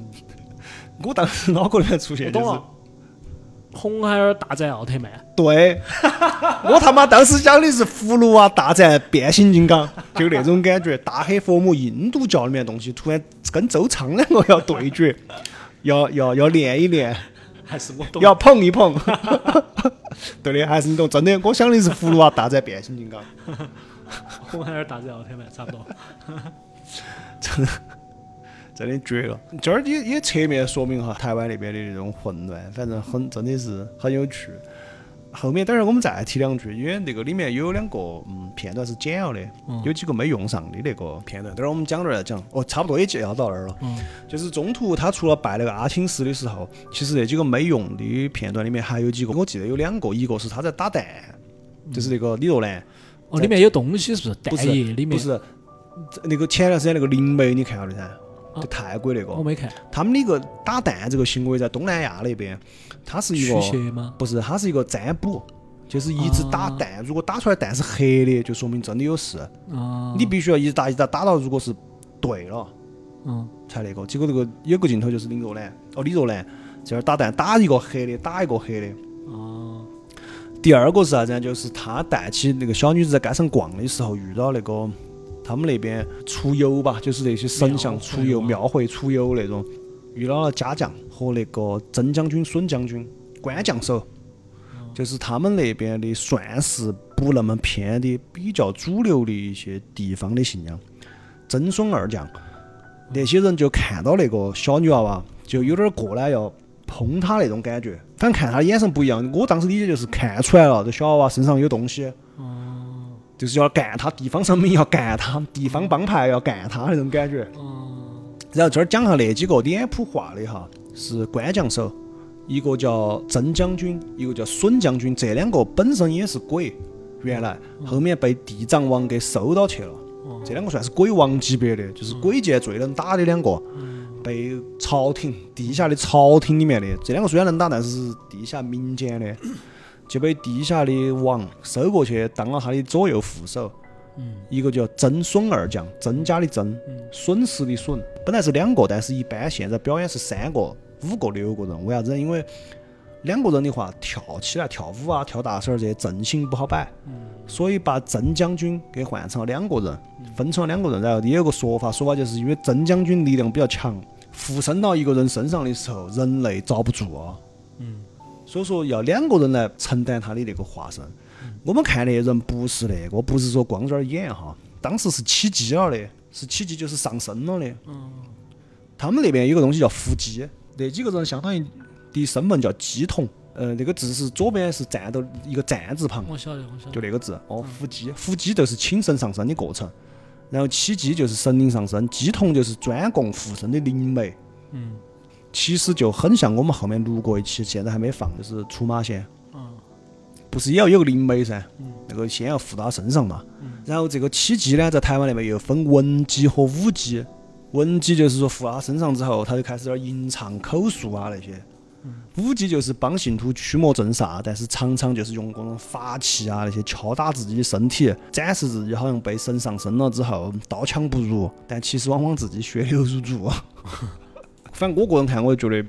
就跟你们神经病啊。嗯，就神经病，就是要不就是胡言乱语、抽搐，要不就是在那儿跳舞，身上往自己身上砍刀啊那些东西。还是那句话吧，这个东西反正不管咋说，在那边人家是个生意，嗯啊，鸡童。其实那个小鸟娃啊也是个鸡童，相当于嗯，就是全身那个嘛，就是呃陈家村的那个嘛。哦，陈小春儿那个。好，说回来，这个就是当时两个没用的镜头，就是这个小娃走到街上的时候，被地方帮派已经注意到了，这小女娃身上有东西要来干他，结果他们就跑了。小女娃她说：“妈妈，他们为什么这样的？”妈妈说：“快走，快走。”有这么一个镜头。后来他们去找阿青师，就阿青师就给他们起，就给他们帮忙，就说的给那个女子喂叶子嘛，嗯好像那个是桉树叶，啊说那个桉树叶有驱邪避煞的功能，而且他吃了一片，小女娃吃了一片，就是他们两个产生连接了。阿青是就周仓的那个小弟，就跟他说的，你七天之后才能吃东西，这七之天内不能吃东西。他妈又给那个小女子喂东西，又把这两个人害死，是对吧？所以说中间这一切，而且包括那个小女记不记得到当时那个小女子当时身上就开始起诅咒的那些东西。其实这个是我认为哈是佛母对她的警告，就是说你就好好献祭就完了，不要去东搞西搞，你去嘛请周仓来啥子意思嘛？因为他对那个小女子又产生了感情了嘛。虽然想献祭，但是又不直接献祭，他又受到了母爱的照顾，又受到母爱的召唤，他有点想帮那个小女，他就想世上能有不有，世上能有不有，能不能有两全法？又要去找其他人帮忙，这个地方佛母就要给他警告。首先，那个小女子身上就开始起东西了，你记不记得？然后小女子又又半身不遂了。那又把那两个法师害死之后，他再去那边找的时候，就一片黢黑嘛，不是？然后小女子这个地方也是那个佛母第一次展示神力在镜头面前，小女子飘到空中的。然后把那两个弄死嘛，那一段其实我很喜欢那段，那一段的氛围做得非常好。周仓王爷嘣转身了，全部，嗯，就是这个神像呢，阿青寺里面的神像咚转身，那个地方其实不是说鬼要来了，因为我们通常看到那个就是觉得，我操，这儿的马上要鬼要来了那个，他那个地方其实是周仓王爷生气了，不再帮他，哦，就是说我的法师要帮你，喊你七天不要吃饭，嗯结果你他妈一弄把老子的法把我的人弄死了，就我不会再帮你。所有的周仓王爷嘣全部集体转身了，背向他。结果佛母就在那里展示他的神力嘛。嗯总之，他把这边又两个又害死，然后那个爸爸那个男的嗯，男配云南那个，哦去云南那个，你看那个男的拿那个拿到那个摄像机要去云南找真相嘛，嗯他其实晓得的嘛，啊，他是晓得，他几年前就去过了嘛，嗯对吧？那个大师都给他解释过了嘛，但是注意，他没有阻止那个男的，他其实就是又又他想陷了一啊个再人。喊一个人来分担这个诅咒，哦，对，然后包括他的那个医师，心理医生嘛，那个心理女医生女的，嗯呃，这一节导演又用了一个那中国的民俗恐怖桥段吧，鬼打墙，我们车子引导开不出去。嗯是，然后这个地方也有几个细节，整个桥段是用的鬼打墙，然后中间有一段是他们把门关了之后，车顶一直在响。那个是啥子呢？那个是用的美国那边的一个都市传说，就是叫车顶的响声嘛，啥子？讲的是，呃，有两个年轻人情侣，他们有一天把车子开到一个高速公路旁边的假日酒店的岔路高头，在那儿谈情说爱。到了那个年轻女子要回家的时候，车子却怎么也发动不起来了。然后呢，这个男的就说：“那没关系，这样子你这儿等一下，我下去到旁边那个地方去，有个假日酒店，我去求助。”结果去了一会儿一直没回来，那个女的就等啊等啊等，一直没回来。过一会儿她就发现那个车顶上有刮擦的声音，有东西在刮那个车顶，就是这样子嘣嘣，就是碰撞吧，那个声音。但是她就听始终听那个男生的话，就一直不出去，一直待到第二天天亮。这个就是有男的，有人把他救了，结果出来一看，那个他男的掉到他车顶上的树上的，那个脚一直在挨那个车顶。这个是一个都市传说，导演也借用了这一段。呃，因为当时在鬼打墙那个地方的时候，那个上面是挂个人的，白衣服那个就是那个医师。哦，我记得是他的那个车里面的那个电台在就说，想了嘛，啊，在说电那台个在新说闻就嘛，对新闻里面就说的那个他的医师怎么怎么样，好像出啥子意外了，这一段也有点儿难被发现。对，这个地方他又用了一个就是经典桥段，这个里面导演融合了很多他喜欢的的桥段，嗯，把它融合里面。我观察完之后之后，我就觉得这个导演就跟我们一样是个老宅男，嗯，就喜欢这各种桥段，反正拿来用。我们刚刚说的莲蓬啥子那些东西嘛，嘎。然后最后他咋办呢？最后他就说，那我还是要救他，咋个咋个，他就跑到回陈家村去，嗯，做了一系列的过场。但其实这是一个献祭的行为，并不是在拯救这个小女子。你记得我们刚刚说的是个镇，对吧？镇里面的祭品都是啷么啷么起，乱摆的，禁止乱摆，指路小童都乱指，为了让伯母迷失在里面。结果他去了之后，禁止全部摆对，嗯呃，牙指齿路摆断，牙齿摆断，头发摆断，嗯指路童子也也手指门儿那个出来，然后最后他还是嘛很自私的，耍了一段很有趣的东西，给大家讲那个源头，嗯，讲那个他那个是咋回事，但是他是用了啥子办法来讲的呢？他是用了一个视觉战略。大家如果你看过那一段的话，我觉得其实挺有趣的，就是通常写字嘛，嗯如果你要写字字幕，就是在那个屏幕上打一段字嘛，嗯我们自己看就完嘛。它不是，它是屏幕上有一道像符一样的东西，嗯对吧？然后那个符的正中间有一个字的位置，一直闪，一直闪那一个字，他就用那一个字的位置一不一直不停的变，把那段话给打出来。然后你看那一段的时候，你必须要用，心头跟到念，而且不只是这个，你大概需要十多二十秒的时间。他那一段你发没发现是个白色的符咒？嗯，那个符咒他妈明度很高，那个那个亮度很高的，你没发现？你如果一直盯到那儿看中间那个字的话，那个会印在你视网膜上面。然后他那一段，那一段的后面那个镜头，你回去看是又是全黑的，你会突然发现明明都切了，但你视网膜上还是有那个咒符。它这儿变成了一个互动，非是互动啊，对，就所以说我是觉得这个很有趣，就是说他把这个恐怖片，这个导演哈，让这个恐怖片往前走了一步了，就是他在侵入你了。嗯，是，他用了一些互动的手段，用了一些小聪明，什么视觉战略，然后还有其中前面的一些暗示，嗯就是跟你说啥子通过你自己的这个意识能不能改变啥子啥子这些东西，把伪纪录片的形式、多媒体的手段全部用到这个里面。所以我个人很喜欢这一部片子，就是说，我认为他通过这些手段也好，大杂烩也好，总之人家是动了脑壳想了办法的，嗯让这个恐怖片往前走了一步。恐怖片需要发展啊，恐怖片在全世界其实都是一个比较末开始走下坡路的那个，嗯晓得吗？从最早的恐怖片教父叫乔治梅里爱，呃，他发明了很多东西，但其实应该这么说，恐怖片的发展从来就伴随着技术。嗯乔治梅里爱是因为他当时才玩电影的时候，他自己发现了一些电影的手段。在他之前，呃，发明电影的人主要是拍啥子火车进站啊这些嘛。乔治梅里爱一开始也是拍这些。电影这个东西最早是在马戏团里面的。突然有一天，据说是因为他啥子一个疏忽，让那个东西让电影机子一直在拍，但他自己不知道。回去换的时候发现，哎，那么就剪辑了。这个叫机内剪辑，其实就是不停机拍摄。哦不，叫叫停机拍摄，我说错了，对不起，叫停机拍，就是前面一段拍了这个，后面一段又去拍了其他的，然后你连起来放的时候，它到那儿就切成另外一个东西了嘛，这个叫机内剪辑。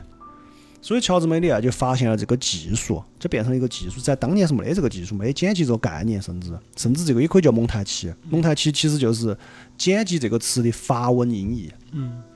OK，乔治梅里亚发现了这个，就用这个技术，以至于他后面的更多想法进行了一系列的探索，让他出现了恐怖片这个东西。恐怖片是伴随着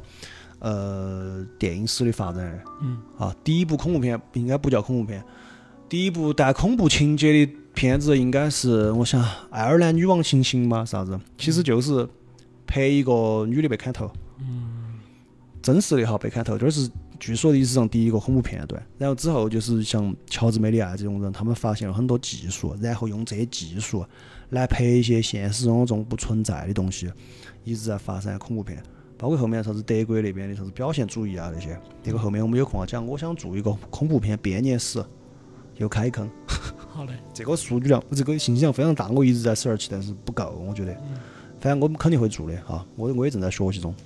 那么发展到今天的话，因为电影技术没有变，没有那种更革新的发展了，嗯所以说其实在走下坡路。但是这个片他就用了很多他能够想到的办法来突破、打破这第四堵墙，嗯也是为啥子？很多人看完这个片子后，觉得被诅咒了，被冒犯了，被怎么怎么样了。包括他的营销，他的营销做得很好。他的营销在台湾那边的时候，还做过啥子八字轻的人免费去看，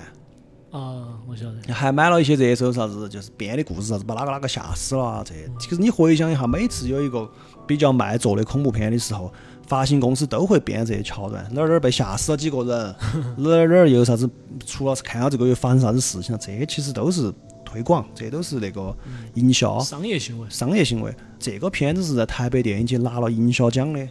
他们叫行销奖。就说整个这一系列这个这个局，这个故事，它做得非常完整，做得也很好，所以说才会让我们很多人觉得这个片子啊看完被冒犯了，被抓子了。这都是商业朋友，这都是莽龄的事情，所以你不要怕。啊，OK，我们差不多要讲到后面了，大概就是他就去把这个佛母放出来了，最后同时把佛母通过这个片子，通过这个多媒体手段散播给了我们每一个人。没其有实看的对嘛，看的人，其实我们每个人都在帮他分担了这个诅咒。嗯但他最后还是死了，因为他直视了那个佛母。而且你没发现一个细节，他怎么好自私？他最后选佛母头巾的时候是把自己眼睛蒙起来的，就是要放给我们看，嗯哦，对不对？嗯他把自己眼睛用红布啊，身上写满咒符嘛，嗯然后把自己眼睛蒙起来嘛，把佛母那个一圈嘛，圈用然后用镜头拍到嘛，通过镜头传给我们每一个人 嘛。呵他自己又把那个嘛，但是佛母的诅咒实在太强，让他也以以头抢地死了嘛。嗯最后就是小女娃活下来了，现在。嗯。所以说我我跟杜老师看了不一样，就是这个人就是一个邪教徒，而且是一个非常自私的邪教徒。啊嗯他要把佛母放出来，简单说是只要能保他自己，他啥事都愿意干。嗯诅咒我们全体看这个人也也愿意，把佛母放出来也愿意，再把那个小女娃娃献祭了也愿意。所以说为啥子我刚扯回刚刚我说的，陈家人其实是有罪的好人，有原罪的好人。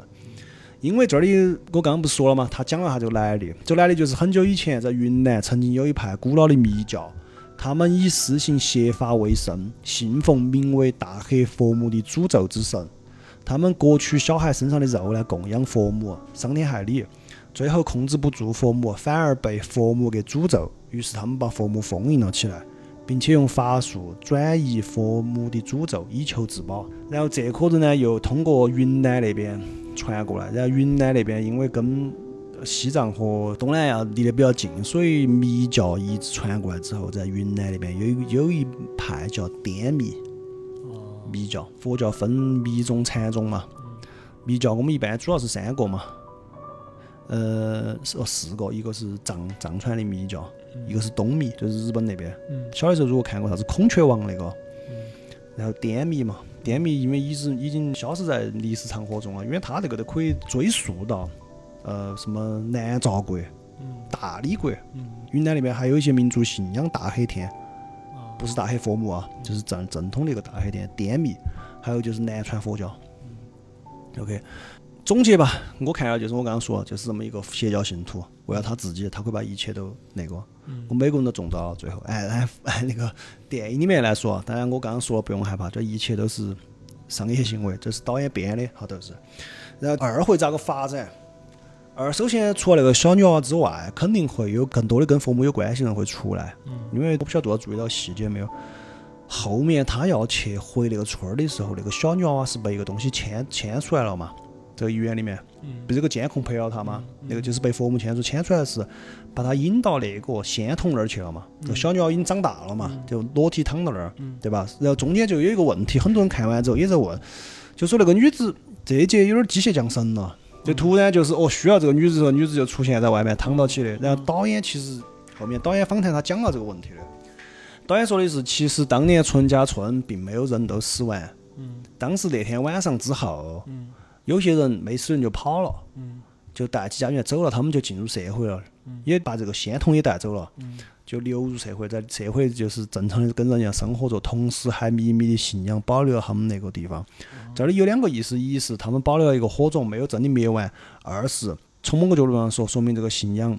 走进了社会。也就是说，其实是两条线进社会，一条线是李若男，嗯第二条线就是那伙幸存者，所以我认为二应该有可能就会把视角看到一个幸存者，嗯以及这个小女娃娃跟这个幸存者这一波人产生的联系，来讲二这个事情。嗯所以说，那个仙童其实是那一批信仰者，他们受到佛母的指示之后，把那个长大了、长成初中女生的仙童嗯送到那儿去躺起的。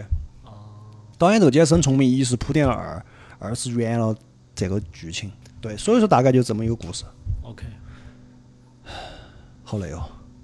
差不多。总结一下，呃，我跟杜老师哈，包括我们两个的意见，就代表我们电台了嘛。就是好片，好评好好片评，绝对的好片啊！甚至于在近，我我甚至我想这么说，杜老师，嗯，就是目前为止华语最强鬼 片，可以，你定到就是。但我说我主要说票房上啊，我的是觉得说他创造了，就除了他那些表现形式之外，他创造了一种新的和观众互动的方式。就你以前很少有这种，你很难想到，对很难想到这种方式来让观众沉浸其中。它可以说是推动代表华语恐怖片吧往前走了一大步。嗯，是，它不再是简单的讲故事了嗯啊，它不再是简单讲故事了，它带领我们整个华语恐怖片往前走了一大步。所以说，我认为尽管它是一个老套的故事内核，一两句话就说清楚了嘛，成功的作死，失败的驱魔，嗯但是不妨碍。因为故事都是这些故事，有句话叫“天下的故事早就被讲完了，早就被写完了”。不是电影电影行业有这么几十个母题吗？所所有的电影不管是啥子，都能用那几十个母题把它套出来。但是就看你啷么讲啊，那就说明那就比那个讲故事会讲噻，嗯对吧？所以说很厉害，好厉害！我个人是非常非常推崇的，就是大家，嗯，如果是只要稍微往后想一想，就会觉得这确实是部好片哈。我们也祝这个导演将来能够继续给我们带来好的片子。大家如果喜欢的话，我说了，呃，是不用着急的。目前暂定的至少还有三部，一部《周二》，一部就是那四个一字里面要选两部出来，OK，啊。他当时其实是想拍一个叫《鬼岛》的短一部片子，里面有三个短片。哦，有三个短片，这个其实是杜老师这个又要暴露年龄，就是我们小的时候有有段时间，你记不记得香港那边很爱出这种片子，我晓得，我很有印象。对，嘎，就是一个一部片子里面三个小故事，咋个咋个，就是包括不只是恐怖片，有很多片子都是这种，好像这两年不流行这个了。嗯他呢，其实之前就是想搞一个这个，结果就是可因为不流行了嘛，资本就不会给你投钱噻，资本永远是锦上添花，不会雪中送炭的，就没有搞这个，他自己就把这个去找点儿钱来，把这个其中的一个故事就是咒拿出来拍了一个片，结果这么成功，所以说可以预见的哈，成功了之后资本会去的，他下一步我认为，只要他不 发生意外，就还是按照现在的投入程度、用心程度，下一步肯定会不错的。同时要回答一下大家的说法，因为两派嘛，网上一派是说点不好，那我们又说它好，说它好，下一个问题就是我们大陆好久能拍出来这种片子？我告诉你，不要想了，不可能。